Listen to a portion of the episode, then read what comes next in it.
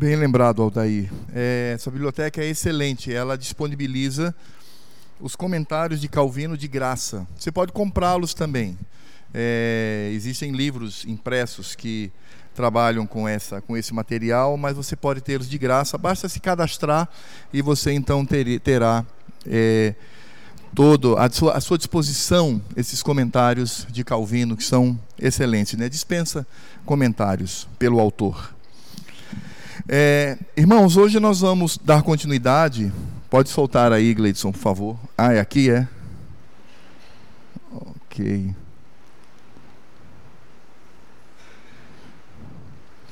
Bem, está apagado aí, mas é, hoje nós vamos falar o lar para a glória de Deus. Hoje nós vamos falar filhos segundo a vontade de Deus. Então hoje eu quero direcionar para aqueles filhos, adolescentes e jovens que moram com seus pais. E nós vamos agora descobrir o que as escrituras elas nos ensinam com respeito a este tema. Até porque, irmãos, é, nós temos um grande desafio nesse tema. Esse tema nos traz é, um, uma batalha muito forte no que diz respeito ao convívio de filhos, adolescentes e jovens com os seus pais. Então, nós precisamos entender qual o desafio a ser vencido. Então, em primeiro lugar, irmãos, precisamos entender que o pecado na vida do homem, o pecado que nós temos, faz parte da nossa natureza, está intimamente ligado à rebeldia, ser rebelde quanto mais. Então nós somos pecadores porque somos rebeldes e contumazes diante do Senhor. E é interessante porque, dentre os vários versículos, obrigado, Diácono Clóvis, obrigado, querido. Dentre os vários versículos que nós temos, nós podemos, por exemplo, citar este que é o Salmo 78, versos de 1 a 8.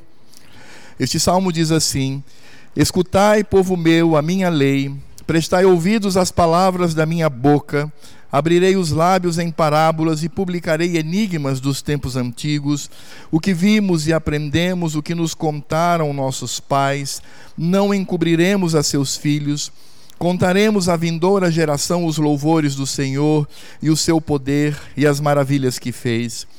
Ele estabeleceu um testemunho em Jacó e instituiu uma lei em Israel e ordenou a nossos pais que os transmitissem a seus filhos, a fim de que a nova geração os conhecesse, filhos que ainda hão de nascer, se levantassem e, por sua vez, os referissem aos seus descendentes, para que pusessem em Deus a sua confiança e não se esquecessem dos feitos de Deus, mas lhe observassem os mandamentos e que não fossem como seus pais, geração obstinada e rebelde, geração de coração inconstante e cujo espírito não foi fiel a Deus.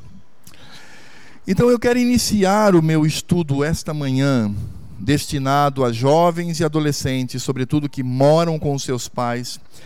Eu quero dizer que o pecado ele está intimamente ligado à rebeldia, à obstinação.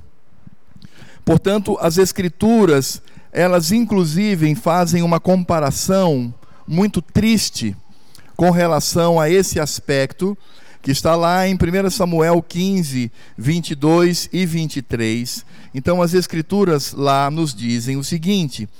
Porém, Samuel disse: Tem porventura Javé tanto prazer em holocaustos e sacrifícios, quanto em que se obedeça a sua palavra? Então, vamos traduzir, vamos trocar em miúdos. O que Samuel está dizendo é: será que Deus se alegra quando você o cultua, quando você vai ao culto, quando você está junto com os irmãos? Quando na verdade você não obedece a sua palavra? Essa é a pergunta de Samuel. Então Samuel diz exatamente isso a Saul. Aí Samuel continua dizendo: Eis que o obedecer é melhor do que o sacrificar, e o atender melhor do que a gordura de carneiros. Ele chega a dizer aqui algo muito sério. Ele diz que antes do culto, antes deste ato comunitário que nós realizamos, o que Deus quer de nós, requer de nós, é que sejamos obedientes, atentos. Aí ele continua dizendo: porque a rebelião é como o pecado de feitiçaria, e a obstinação é como a idolatria e culto a ídolos do lar. Visto que rejeitaste a palavra de Javé, ele também te rejeitou a ti, para que não sejas rei. Então, nós vamos perceber aqui que há uma comparação muito forte, muito séria. Meus caros jovens e adolescentes, Samuel está dizendo que a rebelião é comparado a alguém que vai para um ambiente de magia negra, onde lá eles sangram uma criança até a morte, a pessoa bebe seu sangue, esquarteja, come. É, é isso que acontece na, nos ambientes de feitiçaria. Era mais ou menos o que acontecia também na época de Samuel. E a obstinação é como idolatria e culto a ídolos do lar. Aqui também pode haver a implicação de sacrifícios humanos, como Moloque. Ele poderia ser o ídolo do lar. Então, em primeiro lugar, Samuel está dizendo o seguinte: é, o que Deus requer de nós? Que tenhamos uma vida litúrgica, cultica, regular, mas não tenhamos no nosso coração o desejo por obediência. E em segundo lugar, ele diz: aqui poderíamos comparar a desobediência e a obstinação. O desrespeito, a afronta. Ele diz: é comparado a situações que você jamais faria. Porque se convidássemos qualquer pessoa para participar de um destes rituais, certamente você não iria e você teria uma atitude bastante forte, uma atitude bastante firme contra isto. Só que para Deus, o desobedecer e o estar obstinado é a mesma coisa. Então nós precisamos é, entender o princípio das Escrituras no que diz respeito a o significado de rebeldia. Então vejam que todo incentivo ao pecado contra Deus é a rebeldia, é a desobediência, é a obstinação, é a atitude soberba. E nós vamos perceber que esse, por isso nós vamos entender que de fato esse é o lema, é o tema do presente século. Então, ao longo da história da igreja do povo de Deus, desde o Éden, quando nós olhamos a, o contraste entre a igreja do Senhor, povo de Deus, e a atitude dos ímpios, nós vamos perceber que nos ímpios impera esse sentimento de, de rebeldia, esse sentimento de ser mais, esse sentimento de obstinação. E não é diferente nos dias de hoje. Você que está na escola, no ensino médio, ensino fundamental, ensino médio, principalmente na universidade, você vai perceber que a tônica das ideologias que estão por trás dos discursos dos professores é exatamente este: a ideia de luta, a ideia de enfrentamento, o incentivo a se impor como contraditório essa expressão significa dizer que você vai se rebelar, você tem que se rebelar. A sociedade hoje diz que você não alcança nada se você não for para a luta, se você não for para o enfrentamento. Jovem, esse tipo de ideologia, ela começa no século XVIII, em 1789, com a chamada Revolução Francesa. Isso vem um pouco antes, mas é a ideia da rebeldia, de ir lá, lutar e retirar as autoridades, porque o que a França fez foi pegar o rei, a rainha do seu país e guilhotiná-los.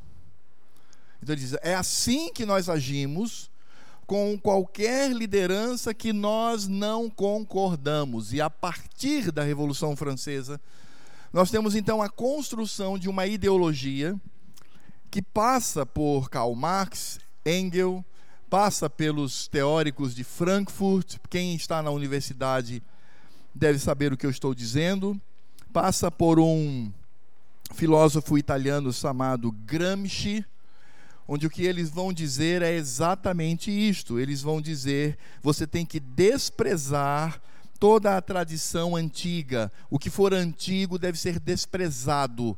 Nós temos que ter o novo.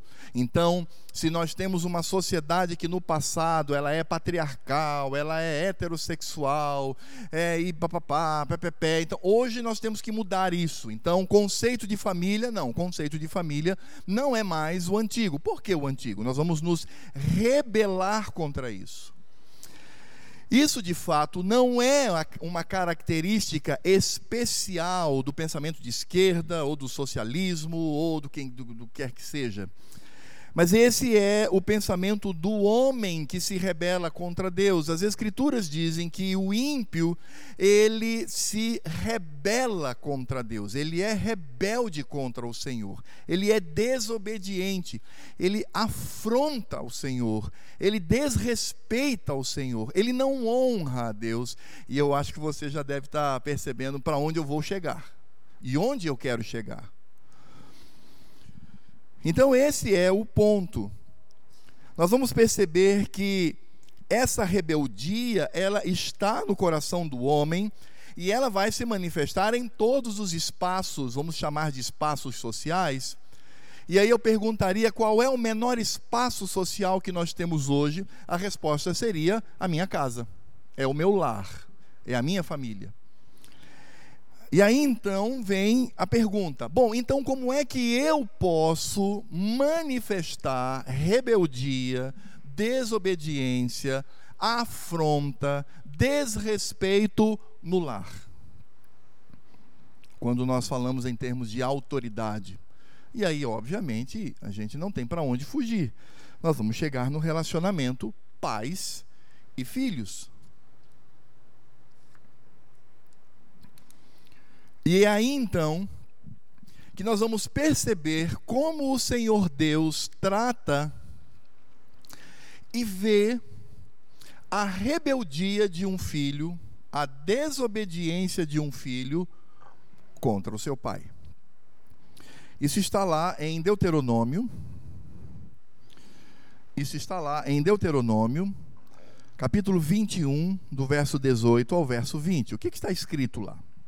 Está escrito o seguinte: Se alguém tiver um filho contumaz e rebelde, que não obedece à voz de seu pai e à de sua mãe, e ainda castigado não, lhe dá, não, lhe dá, não lhes dá ouvidos, seu pai e sua mãe o pegarão e o levarão aos anciãos da cidade à sua porta e lhes dirão: Este nosso filho é rebelde e contumaz não dá ouvidos à nossa voz, é dissoluto e beberrão.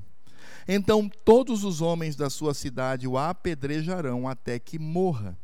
Assim, eliminarás o mal do meio de ti, todo o Israel ouvirá e temerá.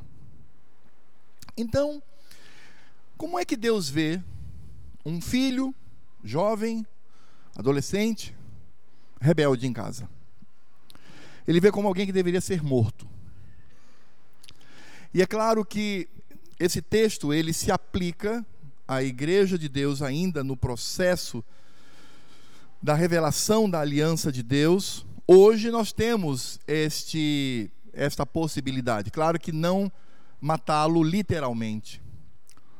Mas os conselhos das igrejas deveriam ter a coragem de pegar os filhos rebeldes e dizer: você está excluído do rol de membros dessa igreja porque é isso que Deus ordena.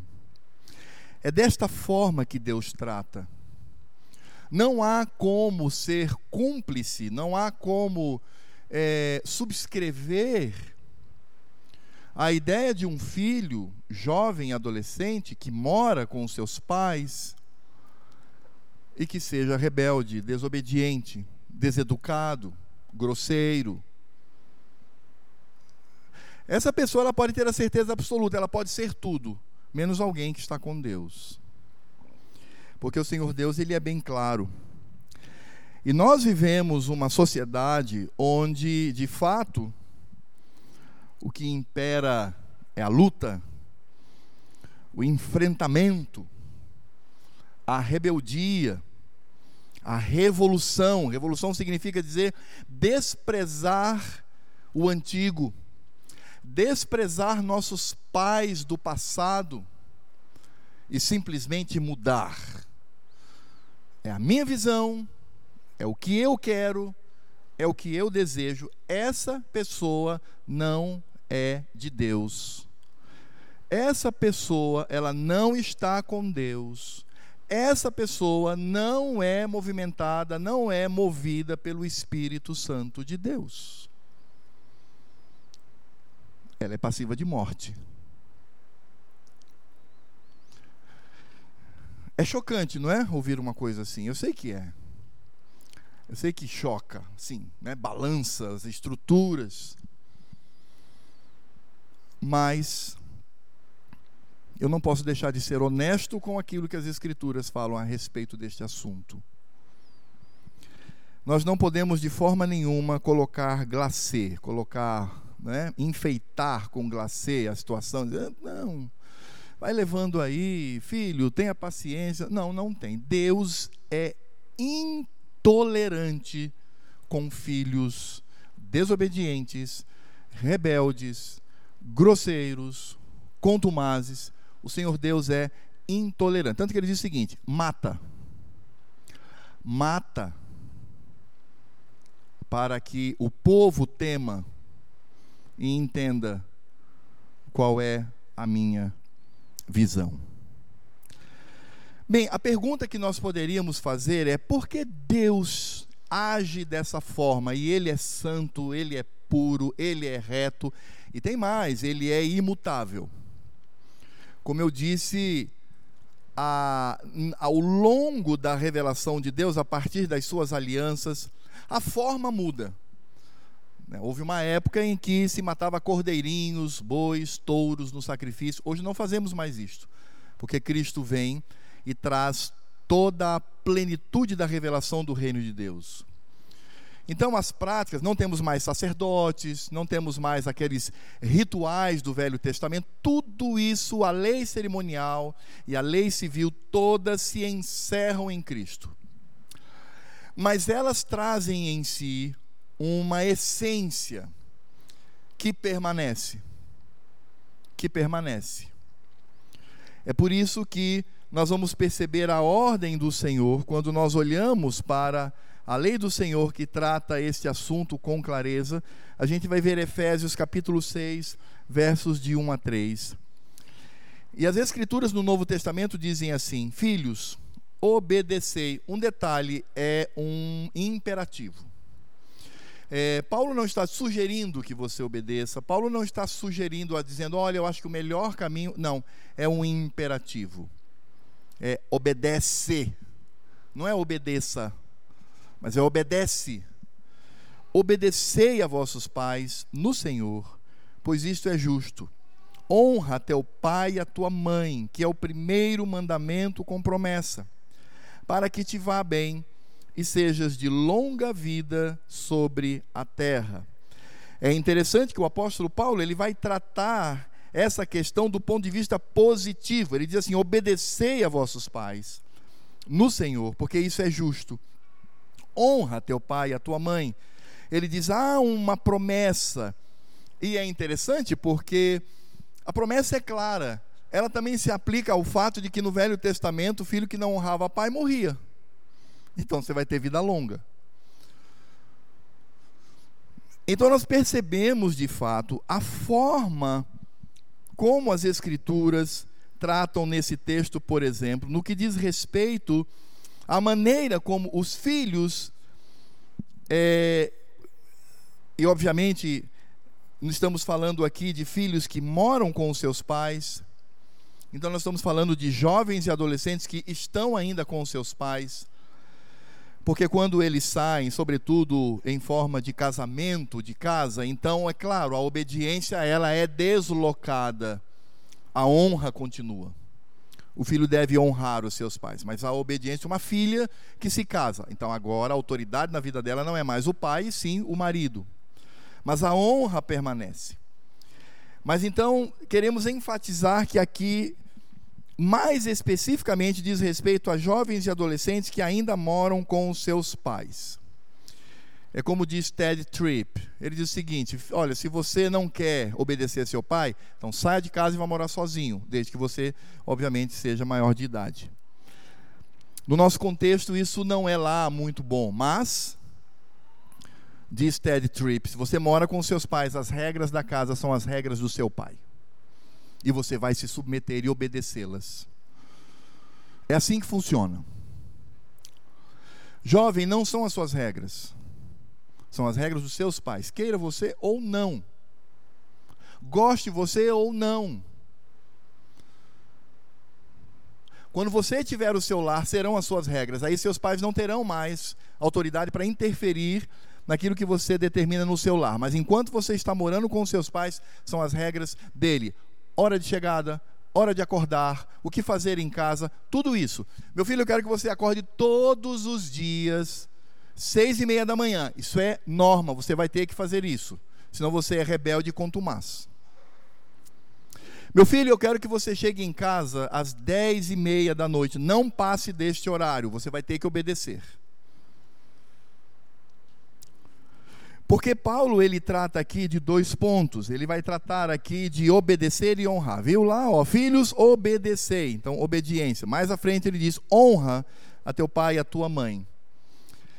A palavra obedecer, utilizada pelo apóstolo Paulo, ela, ela é uma palavra muito bonita. Ela significa ouvir com reverência. Então você ouve os seus pais reverentemente, você teme aos seus pais, além de amá-los profundamente. A palavra honrar é dar extremo valor então vejam que essas palavras, e talvez no seu coração, jovem e adolescente, você esteja já dizendo assim: é interessante, já já estou percebendo que esses termos se aplicam a Deus. Mas calma, nós vamos chegar lá. Fique calmo, nós estamos construindo aqui o argumento, ainda pelas Escrituras. Vamos ficar no limite dos pais e no limite daqueles que é, exercem autoridade sobre nós. E aí eu gostaria de trazer o que os nossos símbolos de fé tratam sobre isto? Eu vou trazer aqui apenas o nosso catecismo maior. A pergunta 124 diz assim: Que significam as palavras pai e mãe no quinto mandamento, que é honra pai e mãe, para que se prolongue os teus dias sobre a terra? Então a resposta do nosso catecismo é esta: as palavras pai e mãe no quinto mandamento abrangem não somente os próprios pais, mas também todos os superiores em idade e dons, especialmente todos aqueles que, pela ordenação de Deus, estão colocados sobre nós em autoridade, quer na família, quer na igreja, quer no Estado. Então, o quinto mandamento, ele não se refere apenas ao lar, mas se refere à igreja e se refere ao Estado. A pergunta 127 diz assim: Qual é a honra que os inferiores devem aos superiores? Eu, é, é, essa expressão, inferiores devem aos superiores, é porque o nosso catecismo maior diz que há três tipos de relacionamento inclusos lá no quinto mandamento: o de autoridade, o da autoridade para o inferior, do inferior para a autoridade e do igual para o igual.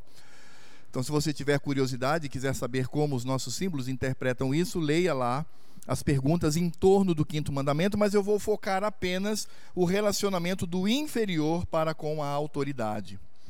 Então, diz assim o nosso catecismo: qual é a honra que os inferiores devem aos superiores? A honra que os inferiores devem aos superiores é toda e devida reverência sincera em palavras e em procedimento a oração e ações de graças por eles, a imitação de suas virtudes e graças. A pronta obediência aos seus mandamentos e conselhos legítimos. A devida submissão às suas correções. A fidelidade à defesa, à manutenção de suas pessoas e autoridade, conforme os seus diversos graus e a natureza de suas posições suportando as suas fraquezas e encobrindo-as com amor. A palavra encobrindo com amor não é você fazer vista grossa ou ser cúmplice. Não, é cobri-las com amor, é você manifestar amor nas fraquezas dos pais, para que sejam uma honra para eles e para o seu governo. E a pergunta 128 diz o seguinte: Quais são os pecados dos inferiores contra os seus superiores, ou seja, dos filhos contra os pais, da, dos membros da igreja contra a liderança e no Estado, conforme a liderança do Estado? Então, aqui as escrituras, a, os nossos símbolos de fé, melhor dizendo, interpretam da seguinte maneira: Os pecados dos inferiores contra os seus superiores são toda negligência dos deveres exigidos para com eles, a inveja, o desprezo e a rebelião contra suas pessoas e posições em seus conselhos, mandamentos e correções legítimos. A maldição, a zombaria e todo o comportamento rebelde e escandaloso que vem a ser uma vergonha e desonra para eles e para o seu governo. Então, os nossos símbolos de fé, eles são bem claros no que diz respeito ao significado da obediência e da honra dos filhos, jovens e adolescentes que vivem com seus pais. Volto a dizer, filhos que não moram mais com seus pais, existe uma outra categoria que é a honra, não mais a obediência. Mas aqui nós vamos encarar o fato de que filhos jovens e adolescentes moram com seus pais, então eles precisam é, estar inseridos nesse processo. Então, o texto que nós vimos de Paulo é bem claro quando ele fala sobre esse aspecto. Então, nós vimos aí os dois pontos: obedecer e honrar. Depois vimos o que diz os nossos símbolos de fé. E aí, o quarto é qual a finalidade. Aí sim, agora sim, a finalidade é o meu temor e o meu amor para com Deus. Porque Paulo ele diz assim: Filhos, obedecei a vossos pais no Senhor. Então, a forma como eu lido com os meus pais é a forma como eu lido para com Deus. Não há como dissociar isso. Eu posso encenar, eu posso ser um ator, tentar ser um ator diante de Deus ter uma atitude rebelde, desrespeitosa com os meus pais, e aí com Deus aí na igreja, principalmente no meio dos irmãos, me convindo para orar, aquela oração piedosa, cheia de escrituras, cheia de doutrina. Como é que Deus está vendo este coração? Então, de fato, você mostra que teme a Deus e que você é um crente piedoso por meio do relacionamento que você tem com os seus pais.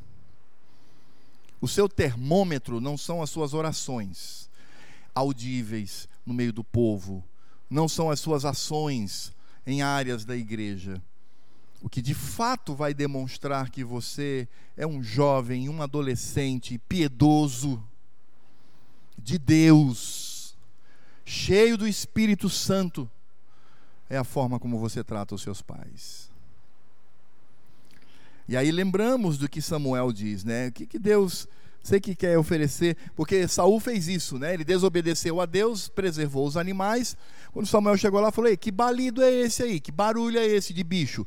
Não, não, não, é porque é, é, são animais, os, os perfeitos. Não, mas peraí, mas Deus mandou você matar tudo, exterminar tudo. Não, não, não, mas eu reservei alguns, porque eu quero utilizar esses animais para sacrifícios, eu quero utilizar esses animais para o culto. Aí é nesse contexto que Samuel diz: o que agrada mais a Deus? Os sacrifícios ou um coração obediente? Porque de fato isso aponta para o Senhor. E nós precisamos entender também o significado de Paulo ali, quando ele diz: Filhos, obedecei a vossos pais no Senhor. Essa expressão no Senhor significa literalmente em Cristo. Essa construção em Cristo, duas palavras, uma preposição e o próprio nome do Senhor, sujeito. Essa essa não o sujeito da frase, mas a pessoa de Cristo essa expressão em Cristo, ela tem um significado muito profundo meu caro jovem e meu caro adolescente, que mora com os pais. A palavra significa com Cristo, é uma preposição rica. Ela e com Cristo demonstra comunhão profunda. Então, você agindo dessa maneira como um filho, você estará demonstrando comunhão profunda com Deus e com o próprio Cristo. Também significa em Cristo, no sentido de que demonstra a forma como eu penso e atuo. Essa preposição, ela traz a ideia de que eu vejo, eu atuo conforme Cristo. Eu sou como Cristo. É uma palavra um pouquinho mais técnica, seria dizer a esfera da minha atuação, os meus limites de consciência são os de Cristo. Trocando em miúdos, a visão que eu tenho de mundo e a maneira como eu me comporto sobretudo na minha casa, relacionado com os meus pais com quem moro, mostram a pessoa de Cristo. Os meus pais verão em mim Cristo. Mas essa expressão em, essa preposição, ela também significa por Cristo o que demonstra a honra concedida. Então, vejam só que coisa interessante, porque, meus caros jovens e adolescentes, porque essa expressão no Senhor, ela não está ali apenas para enfeitar, ela não está ali apenas para dar um caráter espiritual à frase de Paulo. Não, ela está ali para dizer que essa obediência demonstra a minha comunhão com Cristo, demonstra que eu penso e atuo conforme Cristo e demonstra a honra concedida a Cristo. Vejam que nesse sentido a gente percebe que ao tratarmos sobre essa questão, não é o comportamento. Eu poderia vir aqui e dizer assim: olha, jovens, adolescentes, obedeça a seus pais, seja bom, seja dócil, seja amável, porque isso é bom, agrada ao Senhor. Eu poderia, eu poderia vir aqui tratar comportamento. Aliás, é o que há muitos palestrantes, ao tratar sobre família, fazem. Eles vão tratar a ponta. Eles são behavioristas, né? Quem estuda psicologia entendeu. Eles vão tratar comportamento. Eles não tratam a essência, eles não tratam o âmago, eles não tratam a base, que é Cristo.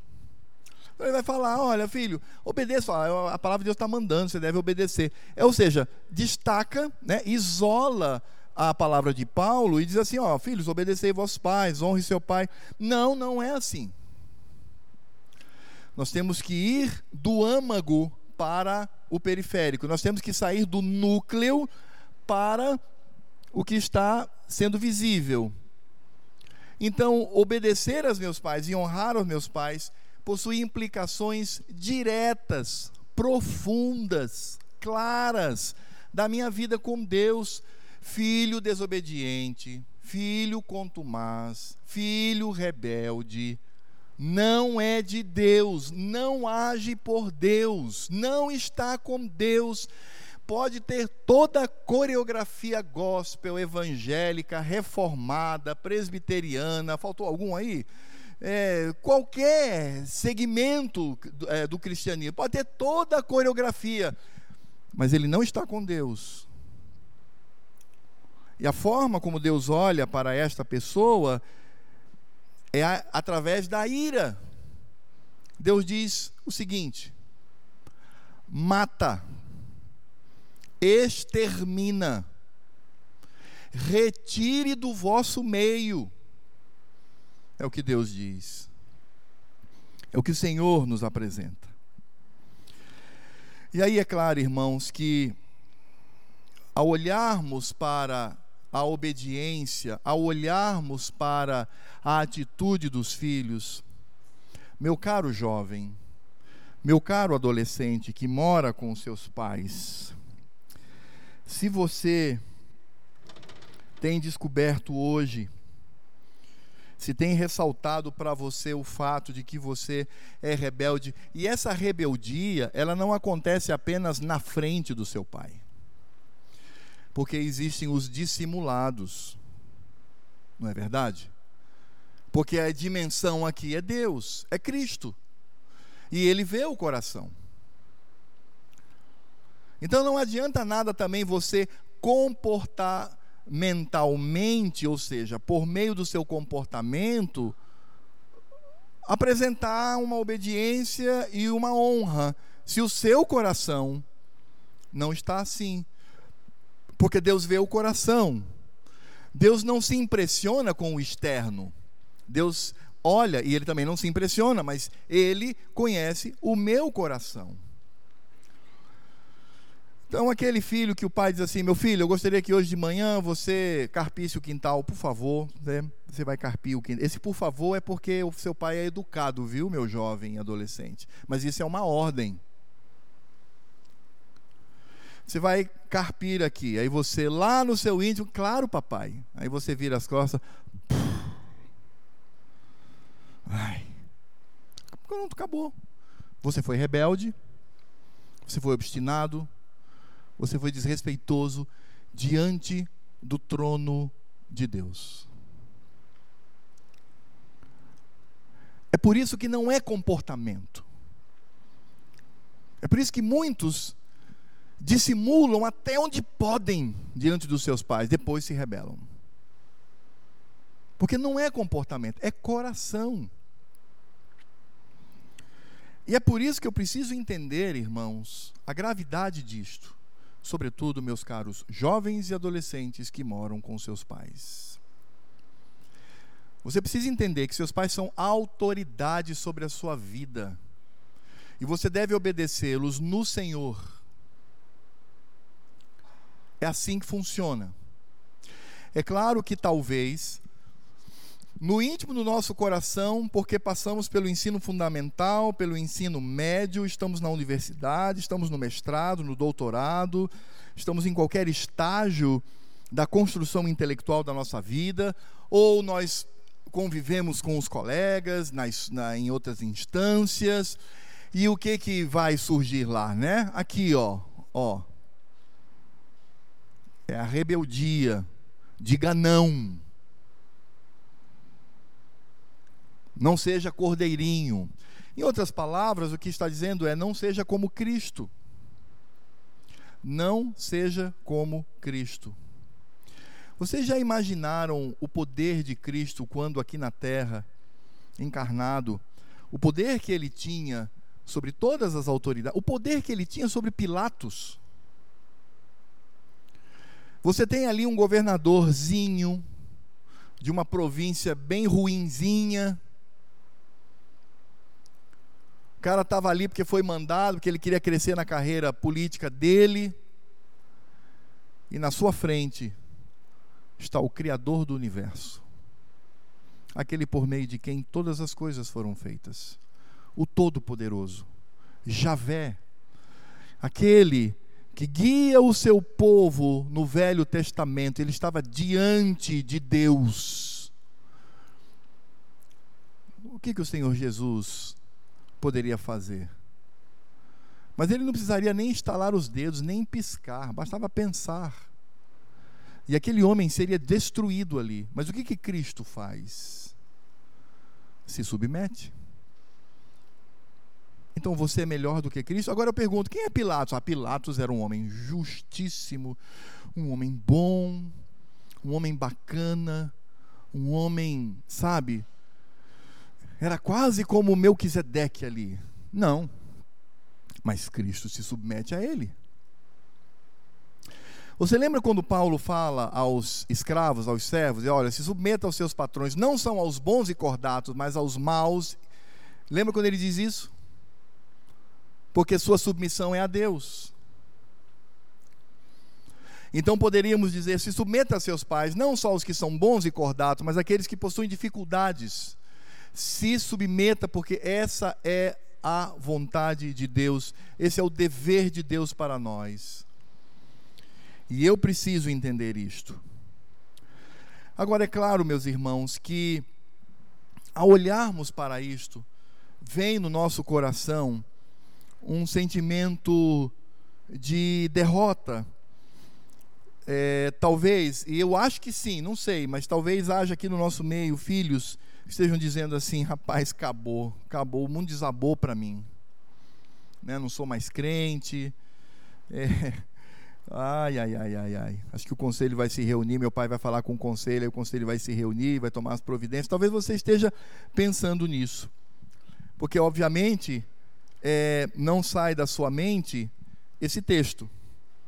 Se alguém tiver um filho contumaz e rebelde, que não obedece à voz de seu pai e a de sua mãe, e ainda castigado não lhes, dá, não lhes dá ouvidos, seu pai e sua mãe o pegarão e o levarão aos anciãos da cidade à sua porta e lhes dirão: É o tribunal da época, este nosso filho é rebelde e contumaz, não dá ouvidos à nossa voz, é dissoluto e beberrão. Então todos os homens da sua cidade o apedrejarão até que morra. Assim eliminarás o mal do meio de ti, todo o Israel ouvirá e temerá. Mas, meus irmãos, eu tenho lido Deuteronômio 21, de 18 a 21. Mas eu quero também ler os dois versículos seguintes desse texto. Versos 23 22 e 23, que é este aqui. Se alguém houver pecado passível da pena de morte, o rapazinho, a mocinha aí de cima, pena de morte, né? E tiver sido morto e o pendurares no madeiro, o seu cadáver não permanecerá no madeiro durante a noite mas certamente o enterrarás no mesmo dia, porquanto o que for pendurado no madeiro é maldito de Deus. Assim, não contaminarás a terra que o Senhor teu Deus te dá por herança. Apenas uma curiosidade sobre essa sequência, porque nós lemos até o verso 21 e eu estou lendo agora o verso 22 e 23, os versos seguintes. Esta era uma prática comum na antiguidade. Você matar alguém e expô-lo num, numa árvore, numa, numa vara, num pedaço de pau, pendurá-lo lá, como exemplo. Isso, inclusive, acontece com o próprio povo de Deus no Velho Testamento. Por exemplo, Josué 10, 25 e 26. Só curiosidade. Então Josué lhes disse: Não temais, nem vos temorizeis, sede fortes e corajosos, porque assim fará o Senhor a todos os vossos inimigos, contra os quais pelejardes. Depois disso, Josué, ferindo-os, os matou e os pendurou em cinco madeiros. E ficaram eles pendentes dos madeiros até a tarde. Ao pôr do sol, deu Josué ordem que os tirassem dos madeiros e lançassem-nos na cova onde se tinha escondido, e na boca da cova puseram grandes pedras que ainda lá se encontram até o dia de hoje. Segundo Samuel 4:12, também apenas como curiosidade, deu Davi ordem a seus moços eles, pois, os mataram e, tendo-lhes cortados as mãos e os pés, os penduraram junto ao açude em Hebron. Tomaram, porém, a cabeça de Isbosete e a enterraram na sepultura de Abner em Hebron. Então isso era uma prática dos judeus. Eles matavam e penduravam no madeiro como exemplo, sobretudo para que o povo temesse. Então o filho ia lá, era desobediência, contumaz, levava os juízes, vamos apedrejar, apedre, apedreja, pendura no madeiro. Quem é esse? Ah, esse é um filho desobediente. Olha o que acontece com ele. No final da tarde ele deveria ser retirado, conforme a ordem do Senhor, e ser sepultado ou ser deixado num monturo de pedras. Isso te faz lembrar de alguém? Jovem e adolescente. Isso te lembra alguém que em seu lugar, porque se você é desobediente contumaz contra o seu pai, você merece a morte, você merece ser pendurado no pedaço de pau, você merece todo o requinte de crueldade, porque Deus não admite desobediência, Deus não admite rebeldia de filhos contra pais. Obviamente, isso se aplica também às autoridades, às demais autoridades. Então, você deveria ser morto, sim, e você deveria ser pendurado no madeiro. Mas alguém fez isso em seu lugar. Cristo se fez maldição por causa do nosso coração contumaz e rebelde. É por isso, jovem e adolescente, que eu vos aconselho nesta manhã. Vá a Cristo.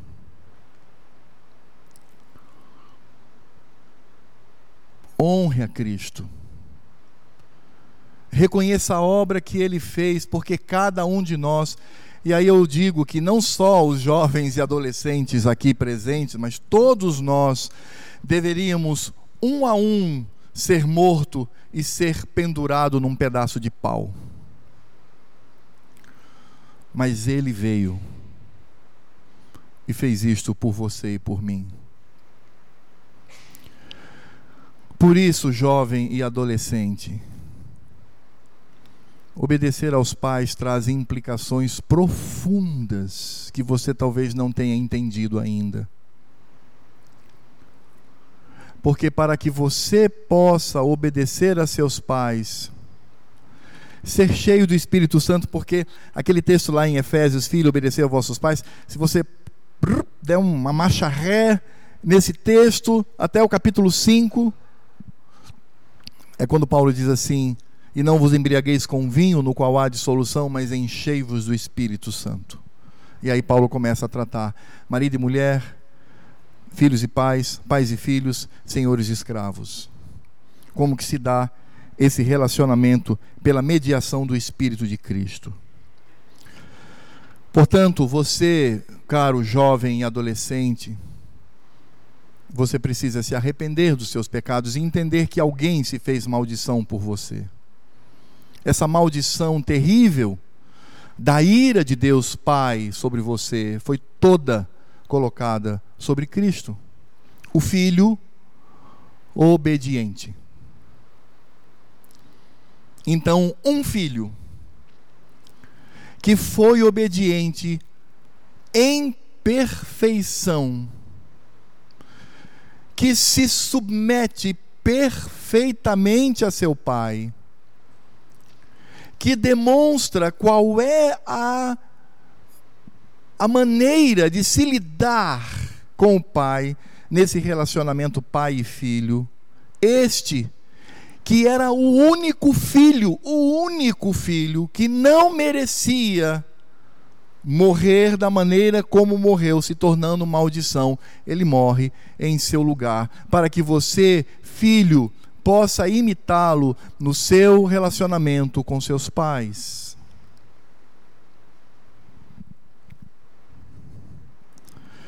Viu, jovem, como a implicação é séria e profunda?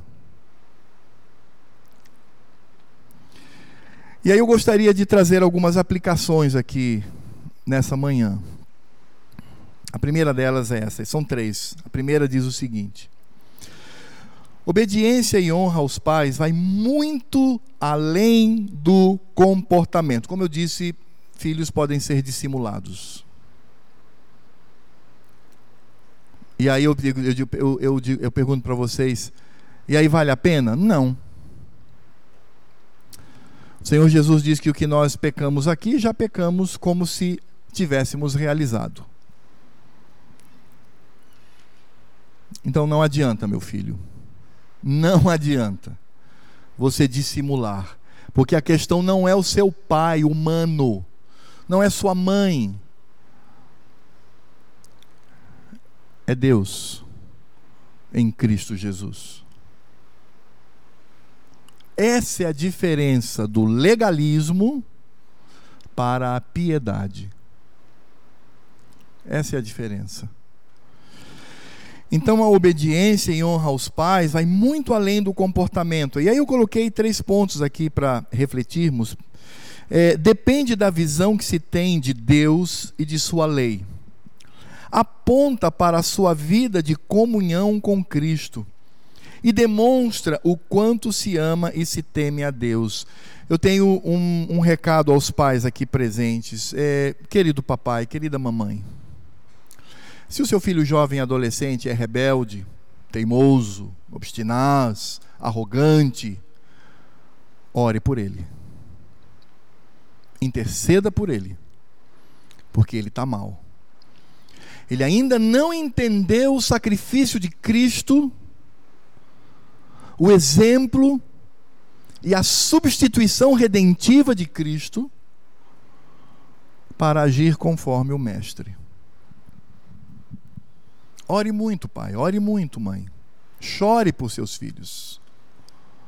Peça para que eles entendam as implicações disto na vida contigo e com o Senhor. Ainda falando sobre ir além do comportamento, o obedecer e o honrar, o obedecer e honrar filhos que moram com os pais, filhos adultos que já não moram mais com os pais, o honrar. Mas se mora com os pais, o obedecer e o honrar demonstra o quanto se ama e se teme a Deus. É como se nós chegássemos para um jovem, um adolescente rebelde, grosso, que ou dissimulado, e você perguntasse: "Você ama a Deus?" "Amo." Mentira. Você não ama a Deus. Você não ama Cristo. Claro que eu amo, não ama. Por isso, aconselho-te que vá à cruz de Cristo e diga: Senhor, de mim mesmo não sou capaz, mas eu preciso da tua graça. Passe a partir de hoje, talvez para alguns, a sempre colocar na sua mente, no seu coração, Cristo, não seu pai, não a sua mãe e entenda que toda reação e ação que você tiver com seu pai, a sua mãe, esqueça seus pais, esqueça-os. É uma figura de linguagem, obviamente, né? Olhe para Cristo.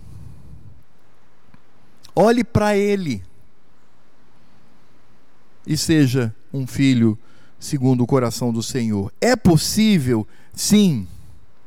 Mas e quando eu peco contra os meus pais porque somos humanos, Cristo, o Filho perfeito, o Filho que obedeceu, o Filho que se submeteu, o Filho que honrou o Pai, morreu em seu lugar. Para que você possa buscar a graça e o amor deste Filho, e assim agradando ao Pai Celeste. A segunda aplicação que eu queria trazer, irmãos e irmãs, sobretudo jovens e adolescentes que moram com seus pais, meus filhos e minhas filhas, este pecado contra os pais é gravíssimo. Entenda isto.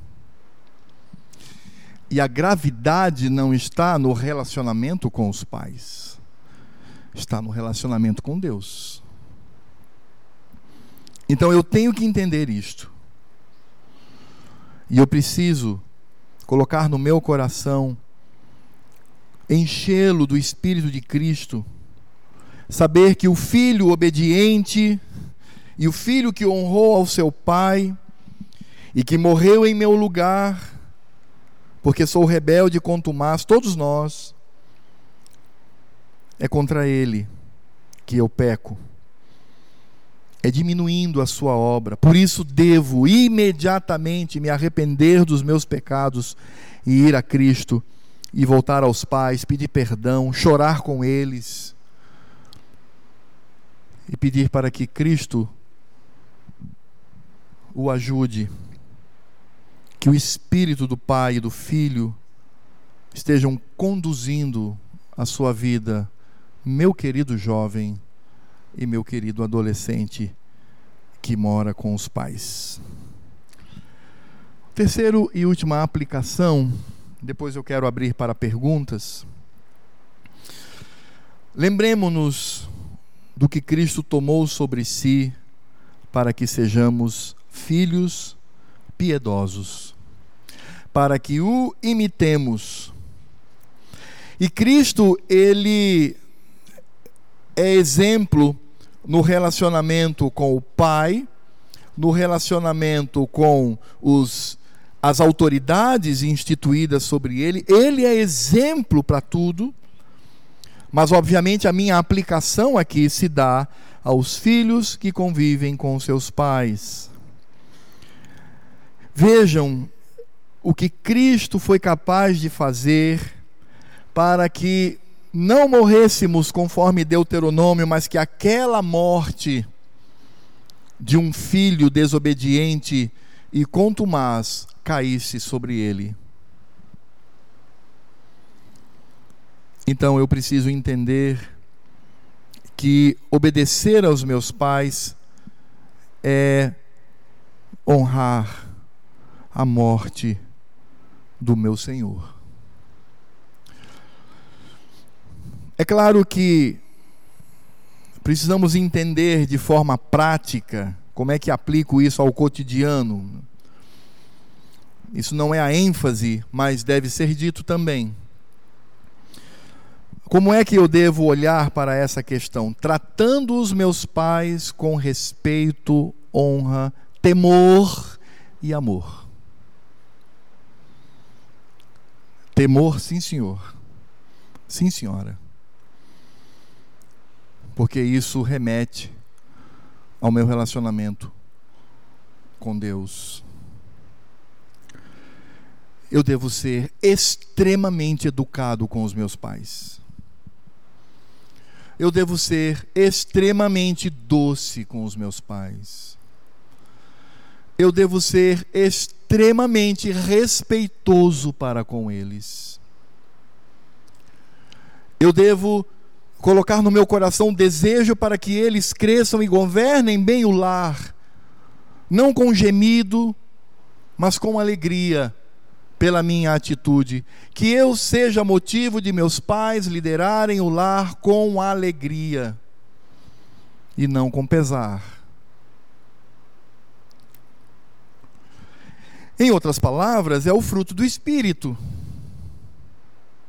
É o fruto do Espírito Santo. Então, meus jovens e adolescentes, tão queridos e tão preciosos que estão presentes nessa noite, que pertencem a Cristo e que foram salvos por Ele, lembre-se disto. Que não é o comportamento como um fim em si mesmo, mas é o seu relacionamento com Deus. E mais uma vez eu quero trazer uma palavra de, de ânimo e de encorajamento aos pais. Ore por seus filhos. Ore por eles. E eu diria até, até mesmo aqueles que já não moram mais com você, mas que têm demonstrado uma vida longe do Senhor, embora frequente igreja, que não mora mais com você, não está mais debaixo da sua autoridade em casa, Ore por eles também. Interceda por eles. Peça para que o Espírito Santo venha agir no seu interior por meio das Escrituras. E que o Senhor seja glorificado com isto. Vamos ter uma palavra de oração. Vou convidar o Rafael, meu sobrinho, para vir aqui à frente e orar como um filho. E depois eu vou abrir para algumas perguntas, né? Algum irmão, alguma irmã tiver o desejo de perguntar, você também faça, não, não tenha medo não, pergunte e a gente vai tentar é, responder conforme as escrituras. Oremos. Senhor nosso Deus, eterno Pai, eu quero lhe primeiramente agradecer por este momento que nós temos de ouvir a tua palavra, porque o Senhor sabe que como homens somos somos falhos. Então eu te peço que o Senhor nos ajude a colocar isso em prática. Quero lhe pedir para nós, os adolescentes, que o Senhor sabe que também somos homens falhos, que sempre tem a vontade de desobedecer, de dizer que não quer na frente do Pai. Então, Pai, eu quero lhe pedir que o Senhor ajude eles, também me ajude, para que eu possa cada dia colocar esse esse momento que eu ouvi aqui em prática na minha vida. Não só eu, mas todos que estão aqui. Quero lhe agradecer por este dia, por esta pregação. Em nome de Jesus, amém. Alguém tem alguma pergunta? Levantemos uma pergunta, duas. Mais alguém? Os pais podem perguntar também, se quiserem, não tem problema não. Temos duas, então vamos lá. Começando lá de trás, doutora Marlene.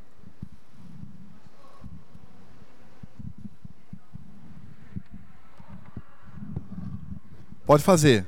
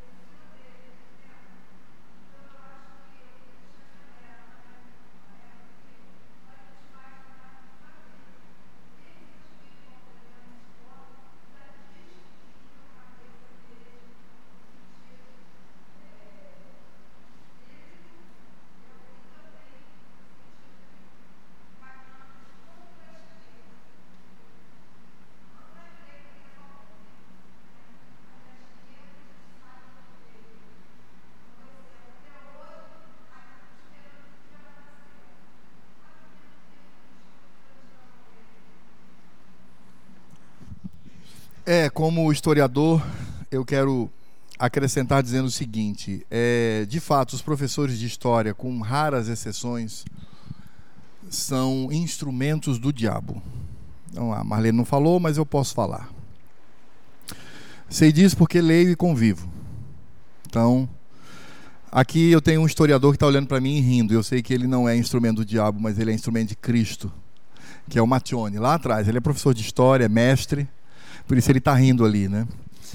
Mas boa parte dos professores é isso mesmo. Ele vai ensinar seu filho a ser rebelde, a enfrentar, a, enfim. E um problema que nós temos é que a, a, esse, essa, essa ideologia ela despreza as tradições, ela despreza o passado, ela despreza os nossos pais, ela despreza uma construção que se tem feito sobretudo do ponto de vista teológico. Por que, que os símbolos de fé são tão rejeitados e ridicularizados? Ah, conversa, negócio de catecismo. Ah, é porque é coisa de antigo, né? Coisa... Olha, a igreja mudou, a igreja hoje é outra coisa. Nós temos que, né? Nós temos que avançar, tá? Percebam a sutileza. Quando na verdade nós temos nos nossos pais reformadores e nos nossos pais do passado, são nossos pais Aliás, eu admiro muito a cultura anglo-saxônica, né, que é vivida em Inglaterra, Estados Unidos, Canadá. Eles chamam de nossos pais. É uma coisa linda isso.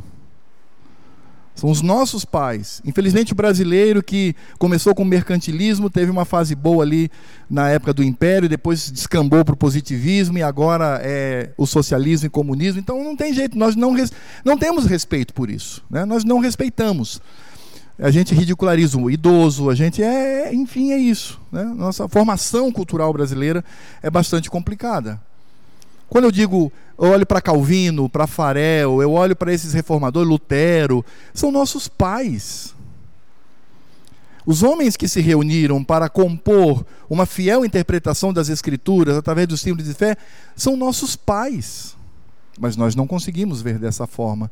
Então, de fato, a escola tem sido um instrumento, mas não é só a escola, não. É a escola, é a televisão, é a internet, tudo. Irmãos, é um. As pessoas dizem assim: ah, isso é teoria da conspiração. Não, não é teoria da conspiração, é a constatação de uma conspiração que existe. Porque se você for para a internet, se você for para as páginas de relacionamento, você for para a escola, você for ver um filme, qualquer coisa, você vai perceber isto. Eu estava pastoreando a minha família neste casamento que houve agora na Inglaterra. Eu pastoreei meus filhos, ó, tá vendo, ó, como é que são as coisas?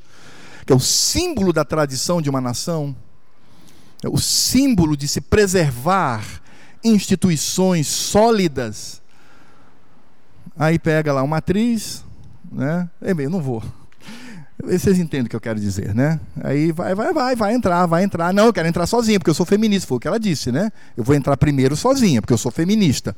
Mas depois o principal, Charlie pode me pegar no meio do caminho e me levar. Mas eu sou. É isso. É, é mina, vai minando, vai entrando, vai acuando, vai colocando no, no, no campo da parede e nós nos tornamos alienígenas. E eu, eu, gostei muito que a doutora Marlene falou. Não se trata aqui de ser de direita, não é isso, porque a direita também privilegia o indivíduo, privilegia. Não, nós privilegiamos a Deus. É ser um conservador cristão, é isso que nós temos que ser. E olhar para o passado. Por isso que hoje as igrejas, os jovens, adolescentes, muitos crentes, rejeitam os símbolos de fé, fazem chacota com um documento tão importante construído por nossos pais no passado. Então, é mais ou menos por aí. Obrigado, doutora Marlene. Outra pessoa levantou a mão aí, quem foi? Cadê? Quem foi? Foi você? Não foi você não, Arthur, foi você? Rapaz. Vai lá, Arthur, fique de pé. Fale.